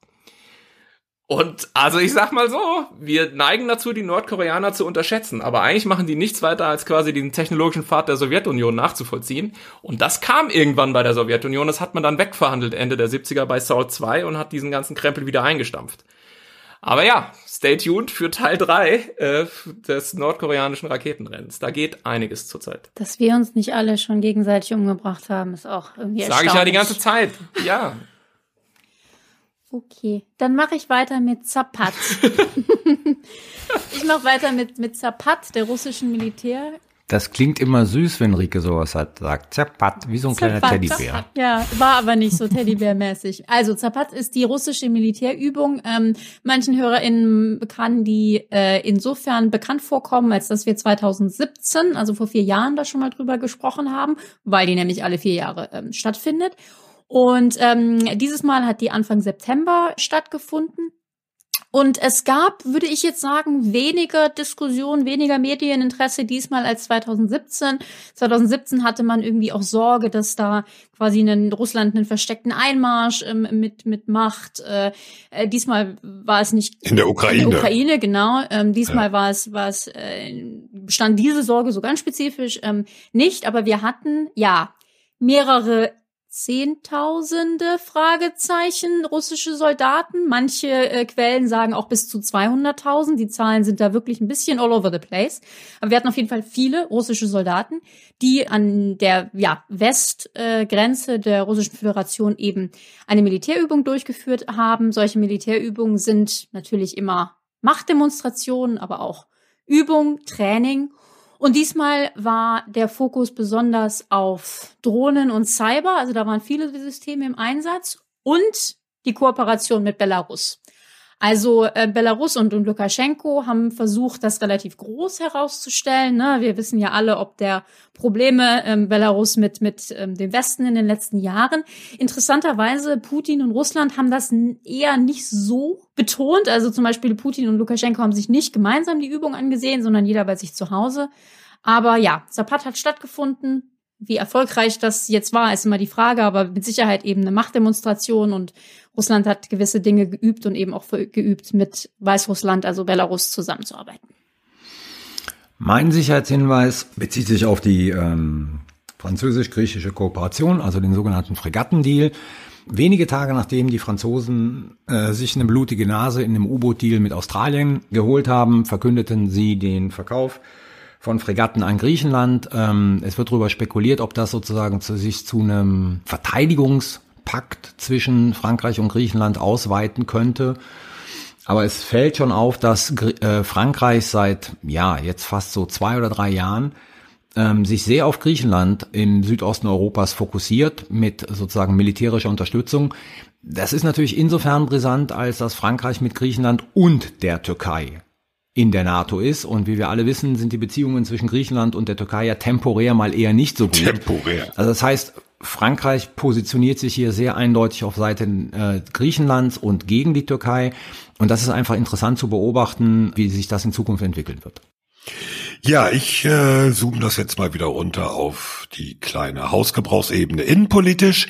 In dieser Woche voraussichtlich wird die SPD also das ist diese Partei, die die Bundestagswahl gewonnen hat und voraussichtlich auch ähm, in der künftigen Koalition den Kanzler stellen wird, wird ähm, mit einem Ergebnis der Kommission zurande kommen, die sich mit der Beschaffung bewaffneter Drohnen für die Bundeswehr Oha. befasst.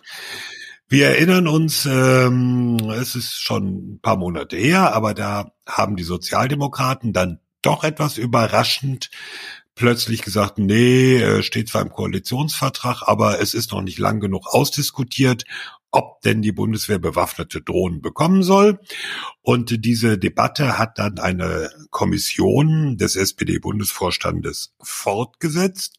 Ja, und ähm, was dabei rauskommt, da kann man deswegen gespannt sein, das wird ja sicherlich auch irgendwie in die Koalitionsverhandlungen mit einfließen. Also verglichen mit anderen Dingen, die verteidigungspolitisch anstehen, wir haben gerade schon die nukleare Teilhabe erwähnt, gibt so ein paar andere Dinge wie das Zwei-Prozent-Ziel, sind bewaffnete Drohnen natürlich äh, von der internationalen Bedeutung eine Nummer kleiner, innenpolitisch aber ein wichtiges Thema. Deswegen gucken wir mal sehr gespannt, wo das hinführt. Hast du eine Prognose? Nö. Okay. Keine. Ich habe keine Prognose. Die werden es doch jetzt nicht in einer Ampelkoalition hinstellen und sagen, wir haben es uns überlegt, zehn Jahre später, jetzt kaufen wir bewaffnete Drohnen. Tja. Naja, die FDP ist nicht dagegen. Ja, die FDP die ist klar. Und die Grünen haben zumindest die Tür einen Spalt weit aufgemacht. Aber ich meine jetzt die SPD. Ja, ja, ist schon klar. Ich sag nur. Und ihr wisst ja auch, wo nach der Planung der erste Einsatz einer deutschen bewaffneten Drohne wäre. Drumroll. In Afghanistan. In Mali. Nee, Afghanistan natürlich nicht mehr, sondern der nächste ist Mali. Okay, das waren die Sicherheitshinweise. Sicherheitshinweis. Ja, das war's auch schon für heute mit unserer Folge 49. Alle Informationen rund um Sicherheitshalber, wo man unseren Podcast findet, wie man ihn unterstützt, findet ihr auf unserer Webseite sicherheitspod.de. Danke an unsere Patrons, die uns unterstützen. Das äh, hilft uns sehr. Und danke an Fanny für die Post-Production, den Schnitt und das Ganze wunderbar hörbar zu machen. Danke natürlich an alle fürs Zuhören. Wenn ihr mögt, und ihr mögt bestimmt, gebt uns fünf Sterne und nette Zeilen online im Podcatcher eurer Wahl. Die nächste Jubiläumsfolge 50. Uh, Juhu. Hochzeit das, und so. Das jubeln wir jetzt so künstlich hoch, ne? Es hängt natürlich davon ab, wie man es zählt. Jetzt komm hier immer nicht mit dieser Korinthenkackerei. Ja, okay. Folge 50. Also, die regulär 50. Folge. Da nehmen wir jetzt so Jubiläumsfolgen wie Geburtstag und so weiter raus. Die wollen wir aufnehmen am 2. November. Bis dahin bleibt gesund, denkt weiterhin daran, Maske auf, Abstand halten, bleibt solidarisch, Winter is coming. Und damit verabschieden sich Thomas Wiegold auf Twitter at Thomas-Wiegold. Ulrike Franke auf Twitter at Rike Franke. Frank Sauer auf Twitter at Dr. Frank Sauer. Und Carlo Masala auf Twitter at Carlo Masala 1. Tschüss. Bye bye. Ciao.